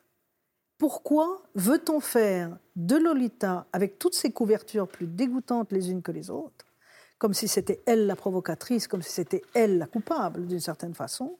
Pourquoi veut-on faire croire ça alors que Nabokov est très clair et le texte lui-même est très clair? Et moi, je suis très reconnaissante à d'avoir souligné ça et de l'avoir expliqué remarquablement. Parce que Nechino, effectivement, il faut le dire, ouvre ce triste tigre euh, avec des pages fascinantes qui sont une relecture, une analyse euh, de Lolita de Nabokov en décortiquant très précisément, Neige, la manipulation euh, du pervers Humbert Humbert jusque dans sa langue. En quoi est-ce qu'elle consiste, cette manipulation? Comment est-ce qu'il fonctionne? Il fait admettre même au lecteur sa propre version. Il parle tellement bien, il nous fait tellement rêver à travers tout ce qui, construit qu'on on, on se met dans son jeu. Et ça disparaît aussi à nos yeux de lecteur que c'est un enfant de 12 ans. Et l'âge, comme vous disiez, Nabokov, il a choisi 12 ans. Il n'a pas choisi 17 ou 18 ou 20 ans. Il a choisi un âge vraiment très jeune exprès pour qu'il y ait ce décalage. Et puis, il parle de viol à plusieurs reprises. Oui. Il dit le mot viol. Il parle de l'épuisement de cet enfant à accepter, forcer les relations qu'il lui impose. Vous écrivez, Neige Sino, dans ce livre, page 44, au tout début du livre, comme Lolita, j'étais piégé. Il faut nous raconter, il faut nous expliquer d'où vient ce texte, Triste Tigre. Vous avez dit récit au début, c'est moi je le considère pas comme un récit parce que ce que je souhaitais faire avec ce texte, c'était pas raconter. Ça vient de mon histoire, ça vient de euh, ce que j'ai vécu quand j'étais enfant, d'être victime de viol de la part de mon beau-père. Effectivement, je raconte en partie cette histoire, mais le livre, il n'est pas conçu comme le récit de cette histoire. C'est beaucoup plus que ça. C'est très différent en tout cas. Alors, ce qui donne un texte euh, tout à fait saisissant et sidérant, un texte hybride, où effectivement le récit et le témoignage euh, sont également euh, liés à l'essai, on pourrait parler de non-fiction exactement, précisément, et vous le justifiez d'ailleurs dans le livre. Qu'est-ce que ça permet, la non-fiction? Nechtine, vous qui aviez écrit des romans auparavant. Ce que je souhaitais faire, c'est d'amener mon lecteur, ma lectrice, pas dans mon histoire, mais dans ma tête. Oui, et donc, la, non-fiction, c'est des outils comme euh, des autres. Et j'avais besoin de beaucoup de choses, puisque dans une tête, quand on réfléchit à un sujet, on ne réfléchit pas ni sous forme de fiction, ni sous forme de citation, ni on réfléchit avec tout, en fait. Tout est bon et tout est mauvais. Mais tout, tout rentre là-dedans. Il y a un avertissement, euh, à un moment donné dans le livre, un avertissement, page 52, Ami lecteur, ami lectrice, ma semblable, ma sœur, voici donc un aveu que je me dois de te faire, prends garde à mes propos, ils avanceront toujours masqués. Ne prends pas ce texte dans son ensemble pour une confession. Il n'y a pas de journal intime, pas de sincérité possible, pas de mensonge non plus. Mon espace à moi n'est pas dans ces lignes, il n'existe qu'au-dedans. C'est ça? Oui. Je comprends aussi que c'est complexe quand on travaille un matériau autobiographique d'une telle violence, d'une telle intensité, que le lecteur, la lectrice vont se projeter. Et je suis constamment euh, aux aguets pour euh, me protéger et protéger aussi ceux qui m'accompagnent euh, dans cette quête. C'est une quête de vérité ou une quête de... Je ne sais pas exactement ce que je cherche, mais je me mets souvent des garde-fous. Et là, c'est un peu ça, c'est un peu pour... Protégez-vous aussi. Ne vous laissez pas complètement aller dans, dans ce truc-là. C'est une construction. On pourrait dire une distance, comme on a parlé un peu de ça aujourd'hui, de mettre. Je ne sais pas si c'est exactement une distance, mais en tout cas, c'est, une construction, c'est un objet esthétique qui fait que on peut aller d'autant plus loin qu'on est un petit peu protégé.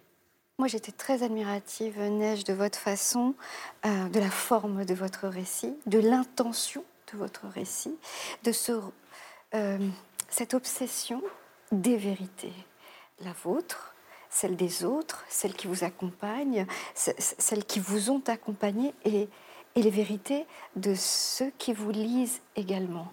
Ça, j'ai trouvé ça très fort. C'est un texte kaléidoscopique euh, qu'on peut prendre à, sous plusieurs angles. Ça, vraiment, c'est puissant. Oui, avec différents registres, mm. également euh, différentes formes, comme vous le dites, des portraits, ma vie en mélodrame, ma vie en fait divers, le conte également, des analyses de textes, on l'a vu avec Nabokov, des facsimilés de, lettres dont parlait euh, Laure Murat, un compte-rendu euh, au tribunal, et même des articles de presse. Je pense par exemple à cet article du Dauphiné libéré en l'an 2000 que vous reproduisez et qui fait de votre histoire un fait divers. Qu'est-ce qui vous frappe dans les mots du journaliste Neige Sino? Parce que le livre est aussi une interrogation sur les mots, sur le langage, sur comment raconter ce qu'on ne peut pas raconter. Oui, cet article, j'ai trouvé intéressant d'utiliser des archives. C'est souvent double. C'est-à-dire que cet article, il me sert. Je ne veux pas euh, raconter tout de suite à ce moment du livre. Je ne veux pas mettre dans la parole euh, à la première personne de raconter euh, ce qui est raconté dans cet article. Cet article, en fait, il me permet que quelqu'un d'autre, ou en tout cas un autre point de vue, raconte ce que moi, je sens que ce n'est pas le moment de le faire, en tout cas à la première personne. Je le fais un petit peu plus tard. Mais de raconter euh, des viols comme euh, c'est raconté un peu là dans l'article, de dire très clairement une petite fille qui a été violée pendant des années, par la personne qui était censée la protéger. Je voulais pas que ce soit moi qui, qui mette ça, ça me semblait, ça, me semblait pas le moment.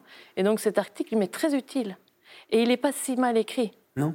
Mais simplement, voilà, c'est très difficile, même pour le journaliste, de choisir des mots qui vont pas blesser et qui vont rendre compte de cette réalité. Mais le journaliste dit quand même, je parle sous votre contrôle, une petite fille qui s'est libérée euh, par la parole. Et vous dites non. Maintenant, la tout. jeune fille, la jeune femme, qui maintenant fait des études, s'est libérée de ce lourd fardeau en en parlant enfin à la justice. Alors que c'est pas ça. Alors que c'est pas ça, non. Enfin, ça pourrait être éventuellement ça, mais d'où il sort cette information, lui?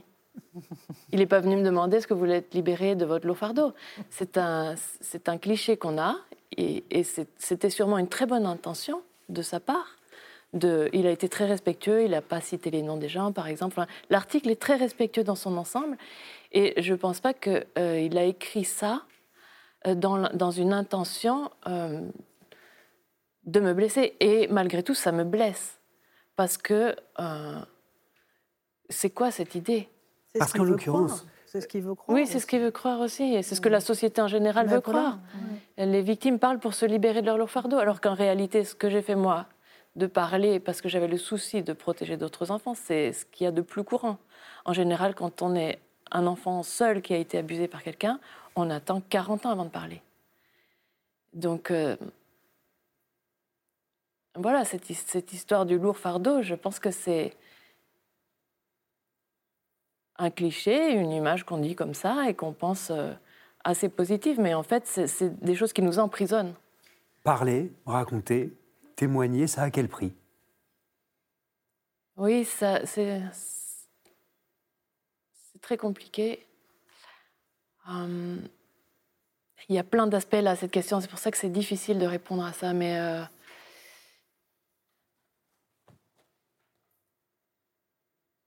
puisque moi, je suis écrivaine, euh, je considère, euh, parce qu'on disait tout à l'heure, hein, la, la justesse, c'est quelque chose de très important. Et comme je sais que ce, que je souhaite raconter, c'est quelque chose qui ne peut pas être raconté, tout ce que je vais faire là, c'est trahir ce que j'ai vécu. Puisque je serais, j'aurais beau essayer tous les points de vue possibles et ramener tous les outils et tous les spécialistes et lire des livres de philosophie, je sais très bien que ce que je veux faire, c'est absolument impossible. Donc c'est le prix à payer pour euh, pouvoir quand même euh, m'approcher un petit peu de ce que je veux faire. Je ne sais pas si vous posiez la question dans ce sens-là. Non, mais j'entends. J'entends, euh, j'entends cette réponse. La littérature, vous l'écrivez, noir sur blanc, ne sauve pas, ne vous a pas sauvé. Pour autant, qu'est-ce qu'elle offre? Qu'est-ce qu'elle permet? Une liberté, un pouvoir, une consolation. Oui, oui, plein de choses. Bon, je, je pense que c'est très visible quand on lit le livre. Ça m'a pas sauvée, mais je suis euh, complètement constituée. Je pense à travers les autres. Je pense à travers des citations. Je pense à travers euh, des auteurs, des personnages. Donc, euh, j'ai pas même la nécessité de les remercier. C'est, je respire ça. Euh, mais euh, Disons que la, question pour moi, c'est un peu l'inverse. C'est pas critiquer la littérature qui n'a pas réussi à me sauver. C'est surtout que moi, en fait, j'ai pas, j'ai pas envie d'être sauvée. J'ai pas envie qu'on considère que je suis sauvée. Euh, quand vous parliez de Virginie Despentes tout à l'heure, elle, elle considère pas euh, ce qui lui est arrivé comme son passé, euh, dont il faudrait qu'elle fasse quelque chose. La chose qui m'est arrivée, euh, pour- pourquoi est-ce que je voudrais être sauvée? Euh, d'une d'une chose comme ça, qui est si grave et si impardonnable, et, qui, et que des centaines de milliers de gens sont en train de vivre maintenant. Euh, Peut-être ça serait bien que je sois sauvée, mais en tout cas, j'ai plein d'autres choses à faire avant. Charles Pépin J'ai trouvé ce, ce texte euh, extraordinairement fort. Mais moi, je trouve quand même, si je peux me permettre, que justement, vous, vous en faites quelque chose de, de ce que ce passé vous a fait, et quelque chose de grand, quelque chose de fort, qui est du registre de la littérature, évidemment. Et après, s'il ne vous sauve pas, vous, et si vous dites que vous n'avez pas envie d'être sauvé parce que pour vous, la fonction de la littérature, c'est plus que ça, ou c'est autre chose que ça, ce que- ce qui s'entend, je pense, je pense qu'il va sauver d'autres gens. Euh, notamment beaucoup de femmes qui, euh, un peu comme, comme lorsqu'elles ont lu Le voyage vers l'Est de Christine Angot, euh, se sont senties moins seules, ont eu une plus grande intelligence de ce que c'est qu'un pervers manipulateur, de, ce que, de ce qui leur est arrivé. Et dans les faits, euh, on a repéré, à chaque fois qu'il y a eu des livres comme les vôtres, de littérature, euh, un afflux de, des femmes victimes chez des thérapeutes qui leur ont fait du bien. Donc ça fait quand même beaucoup d'effets positifs qui vont vers quelque chose qui s'appelle du, du, salut malgré tout, je trouve. J'entends ce que vous dites, hein, qu'on trouve, on trouve des réponses dans les livres, où on trouve ce qu'on cherche, ce dont on a besoin. Et euh, c'est un peu ce que je fais quand j'utilise des textes qui n'ont absolument rien à voir avec euh, ma problématique et, je m'en sers pour quelque chose qui m'est utile à moi. Mais euh, cette idée que ça serait bien de passer à autre chose, que et euh, c'est très bien que d'autres gens pensent que c'est possible, mais euh, moi, en tout cas, ça n'a pas été mon chemin.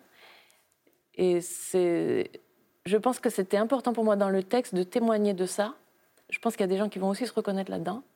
Qu'on n'est pas tous obligés d'être heureux, qu'on n'est pas tous obligés de chercher le bonheur à tout prix, comme vous disiez tout à l'heure. Et que euh, avancer avec une blessure ouverte, c'est quelque chose qu'on ne dit pas souvent et euh, que je souhaitais mettre vraiment à plat, parce que c'est aussi une option. Et vous l'écrivez euh, euh, noir sur blanc, je ne m'en suis jamais sorti. C'est toujours au présent, c'est moi, c'est maintenant. J'aimerais qu'on accueille sur ce plateau Anna Mouglalis, qui va nous lire un extrait de Triste Tigre et poursuivre avec nous cette discussion. Bonsoir Anna.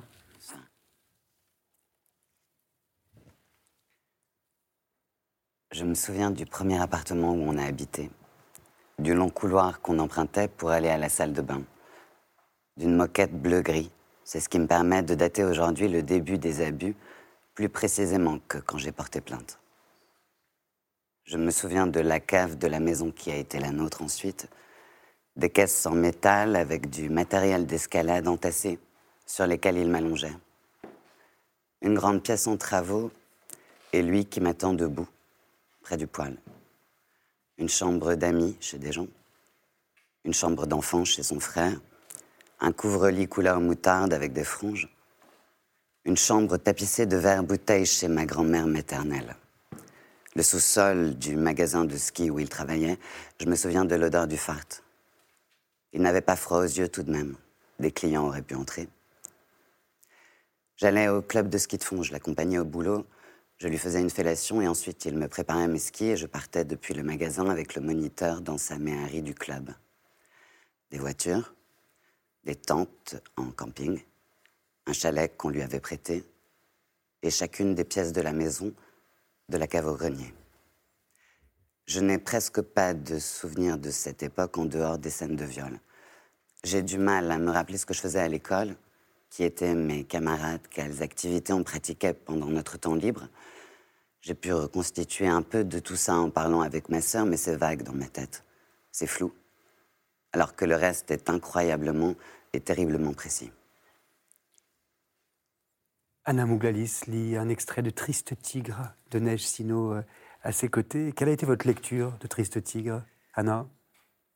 Euh, Je trouve il prend, il est dans une conversation euh, permanente avec euh, le lecteur, la lectrice, et on n'est jamais euh, pris en otage par le personnel, parce qu'il y a toujours enfin, cette pudeur que vous avez de, de nous faire participer à une réflexion qui, pour moi, enfin, transforme profondément le, regard.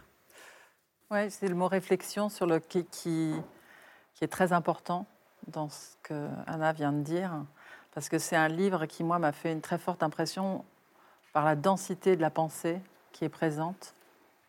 Chaque page pense dans ce livre. Et il y a une chose sur laquelle j'aimerais revenir. Vous, vous vouliez peut-être en parler, Augustin, j'en sais rien. C'est le moment qui est absolument, enfin, qui est très très fort de ce point de vue-là, du point de vue de la pensée, euh, de l'élaboration, c'est euh, la réflexion sur le consentement. Mmh quand vous faites euh, euh, cette, quand vous utilisez cette métaphore de la porte qui doit être ouverte ou fermée, on peut fermer la porte, on peut l'ouvrir, mais que, que dire de l'enfant qui n'a même pas la taille pour atteindre la poignée? Et je sais que quand j'ai lu cette page, il y a eu, j'ai été complètement euh, saisie Je crois que ça, c'était très très fort.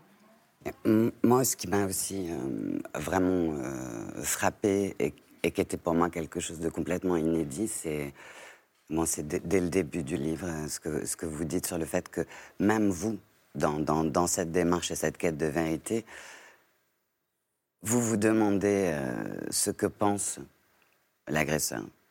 Et c'est vrai que la littérature, voilà, on voit après ce que vous développez aussi avec, euh, avec Lolita, on, on est fasciné par les violents, par les dominants. Et en fait, beaucoup, beaucoup de nos récits les concernent. Et on nous demande même de nous identifier à eux. Et je trouve que pour ça, votre livre, c'est... C'est très compliqué, en fait, de parler de choses douloureuses. C'est très compliqué parce qu'on a l'impression qu'on fait un moindre texte quand on se met du côté de la victime. Oh là là, le pathos. Et quand on, quand on lit des critiques sur euh, des témoignages ou sur, euh, sur des textes où il est question de douleur, c'est tout de suite, on y va vraiment. Donc c'est sûr qu'en s'intéressant aux agresseurs, on n'est pas là-dedans. Là, au moins, on est dans un truc assumé et on, et on risque pas de, de tomber. C'est un, un, endroit un peu dangereux en littérature d'essayer d'être, euh, ou même dans la douceur, ou même de, raconter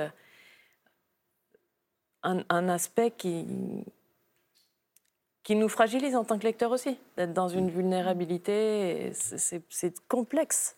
La relation euh, dont on parle tous et toutes ici, hein, que vous avez avec votre lecteur dans ce texte, est bouleversante parce qu'en réalité, vous dites à votre lecteur, à votre lectrice, pardon de vous choquer, j'emploie ce mot, euh, et, pardonnez-moi s'il vous heurte, et, c'est très intéressant aussi la façon dont vous l'intégrez. Euh, Anna Mouglalis et, vous, Neige Sino, le 7 septembre dernier, vous avez toutes les deux signé une tribune dans Le Monde. À vos côtés, on retrouve de nombreuses personnalités. Vous en citez d'ailleurs dans votre livre certaines Claude Ponty, Christine Angot, Vanessa Springora, Emmanuel Béard, pour ne citer que. C'est une tribune qui défend euh, la CIVISE, la Commission indépendante sur l'inceste et les violences sexuelles faites aux enfants. Peut-être vous pouvez nous rappeler ce que c'est que la CIVISE, précisément, sa mission, son projet. Anna? La, CIVISE, a été créé en, 2021, en janvier 2021. Euh, le, après l'émotion suscitée par le livre de Camille Kouchner. La Familia Grande. Exactement. Euh, le président de la République s'est adressé directement euh, aux victimes euh, d'inceste et leur a dit On est là, on vous écoute, on vous croit, et vous ne serez plus jamais seul. Et répondre, enfin, cette promesse qui était faite, c'était la création de la Civis qui recueille les témoignages de personnes, parce que, comme le dit Neige, comme l'écrit Neige Sino dans, Triste Tigre, on ne sort pas des ténèbres, euh, voilà, tout ce fantasme de, résilience, en fait, c'est très compliqué. Donc, à chaque fois, c'est grâce à des livres que des personnes vont, vont prendre la parole, dire, dire pas pour se sauver, euh, mais parce que grâce aux mots d'un grand écrivain, parce qu'il faut aussi voir que c'est les grands écrivains qui sont publiés sur des, des, récits qui disent la violence de la violence. Bah, tous les récits euh, euh, d'inceste ne sont pas publiés. Il y a des gens qui voudraient dire, mais il faut avoir un immense talent pour que ce soit publié, en fait. Mais donc la, la Civise accueille la parole de, des victimes d'inceste. Euh, souvent, elles prennent la parole tard dans leur vie. Et elle met en place aussi des, des préconisations pour bah, prévenir l'inceste, prendre en charge aussi euh, les, les, victimes, les soins, et puis questionner et mettre en place des, des vraies politiques euh, publiques, euh, que ce soit au niveau de, de, la justice, de la santé, pour cesser d'être dans le déni. Qu'est-ce que vous demandez précisément à travers cette tribune récemment publiée dans Le Monde? Je pense que ce qu'il demande, c'est la reconduction de la Civis, qui est au moins un, un, début, quoi. C'est un geste assez extraordinaire euh, de quand même se rendre compte. C'est ce que j'essaie de me situer dans mon livre. C'est mon histoire personnelle, mais je ne peux pas ignorer que c'est l'histoire de centaines de milliers de personnes, un enfant sur dix. Donc j'ai essayé quand même. Je ne peux pas représenter tous ces gens, et en plus je ne suis pas spécialiste, je n'ai pas fait de thèse sur l'inceste, mais n'empêche, quand on pense à un sujet comme ça, à chaque fois c'est une expérience individuelle qui est absolument euh, unique, et en même temps, on sait que ça se répète chez une personne sur dix. c'est la, grandeur de, de la, sais pas comment on dit, la magnitude de, ce phénomène qui, fait qu'il faut quelque chose comme la civise. Sous quelque forme que ce soit, il va bien falloir qu'on fasse quelque chose. On ne peut pas continuer euh, comme ça. Et le dialogue également, euh, en parler, euh, savoir le transmettre, c'est quelque chose dont vous parlez euh, dans votre livre Sino, au sujet notamment de votre petite fille, dans certaines des plus belles pages du livre.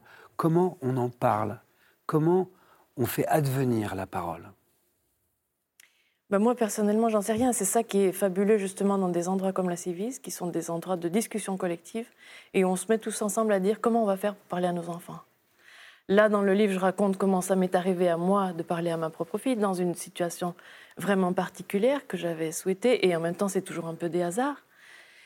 Mais euh, si on se posait la question collectivement, comment chacun va faire en sorte, peut-être il y en a qui ne le feront pas, mais qu'on prenne conscience en tout cas que s'il n'y a pas de mots à mettre sur une violence sexuelle, un enfant, il ne peut pas parler.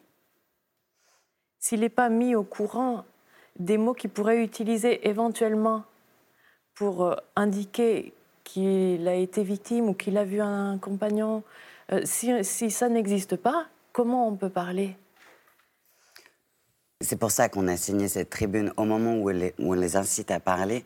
Si on retire la seule institution qui, les reconnaît en tant que victimes et qui recueille leurs paroles, et qui met en place des politiques, euh, par exemple, qui forment des instituteurs qui vont pouvoir repérer, ou, c'est complètement contradictoire. Je vais vous dire ce qui m'a bouleversé dans votre livre. Ce sont euh, certaines des dernières pages, Nef Sino. Euh, c'est l'idée et la réalité euh, d'un fil invisible entre victimes euh, de viol ou d'inceste, une sorte de reconnaissance. Cette idée qu'on pourrait se retrouver, se reconnaître. Tous ces enfants dont vous dites qu'ils constituent une armée des ombres. Quel est ce lien C'est une blessure très très profonde.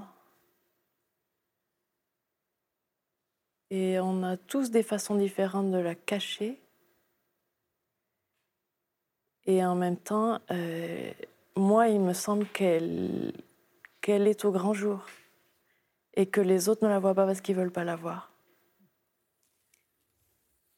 Triste tigre, déjà auréolé du prix littéraire du journal Le Monde, c'est le titre de ce livre qui tient autant, je le rappelle, de l'essai, du témoignage, de la littérature. Il est publié aux éditions POL, il est signé Neige Sino, à qui je vais demander, Neige Sino, si vous le voulez bien, de prendre ma place pour conclure euh, cette émission et pour euh, nous dire droit dans les yeux un texte que vous avez écrit pour les téléspectateurs et pour les téléspectatrices de la Grande Librairie.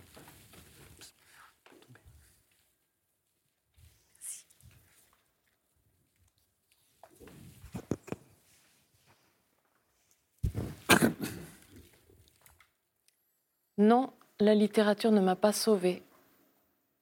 Pourtant, toute ma vie, j'ai aimé les livres. La lecture est une activité si particulière, presque magique. Quand on lit, on est seul. Quand on écrit, on est seul. Mais ce sont des solitudes peuplées, des silences pleins de murmures. Je ne sais pas pour qui j'écris mais je sais depuis quel endroit je voudrais écrire. J'écris depuis l'enfance, depuis la petite fille que j'étais, depuis sa colère, depuis son envie de vivre. J'écris en pensant à celles et ceux qui sont passés par là où je suis passée, à celles et ceux qui ont traversé les ténèbres et qui n'ont d'autre choix que de continuer. J'écris pour ceux qui ne sont pas résilients, qui se sont jetés par la fenêtre pour pouvoir arrêter enfin de penser à ça. Pour ceux qui vont pleurer en m'écoutant. Celles qui vont détourner le regard pour ne pas m'écouter. Celles qui ont parlé. Celles qui n'ont pas parlé. Ceux qui n'ont personne à qui parler. Celles qui ne peuvent pas voir. Ceux qui ne peuvent pas entendre. Je n'écris pas à leur place. Je sais que je ne peux pas que personne ne peut se mettre à leur place. J'écris pour leur dire, je sais que vous êtes seuls. J'écris pour leur dire, vous n'êtes pas les seuls, moi aussi je suis seule. Nous partageons cette solitude. Nous sommes ensemble dans cette solitude. Ça ne va pas nous sauver, mais c'est toujours ça. Merci infiniment, Neige Sino, pour ce texte inédit très fort dans la grande librairie. Merci aussi à Agnès de Sarthe, Charles Pépin, Laure Murat, Anna Mouglalis et Natacha Apana. Quelle émission On se retrouve, nous, la semaine prochaine à 21h en direct sur France 5 pour une grande librairie autour de la nature humaine et du sauvage. Cinq écrivains qui interrogent eux aussi à leur manière hier, aujourd'hui et demain. Ils s'appellent Gaspard Koenig, Serge Joncourt, Caril Ferret, Clara Arnaud, et puis une nouvelle voix, il y en a toutes les semaines dans la grande librairie, qui s'appelle Vidia Narine, ça va être passionnant, mais je ne vous dis rien. À mercredi prochain. Lisez bien.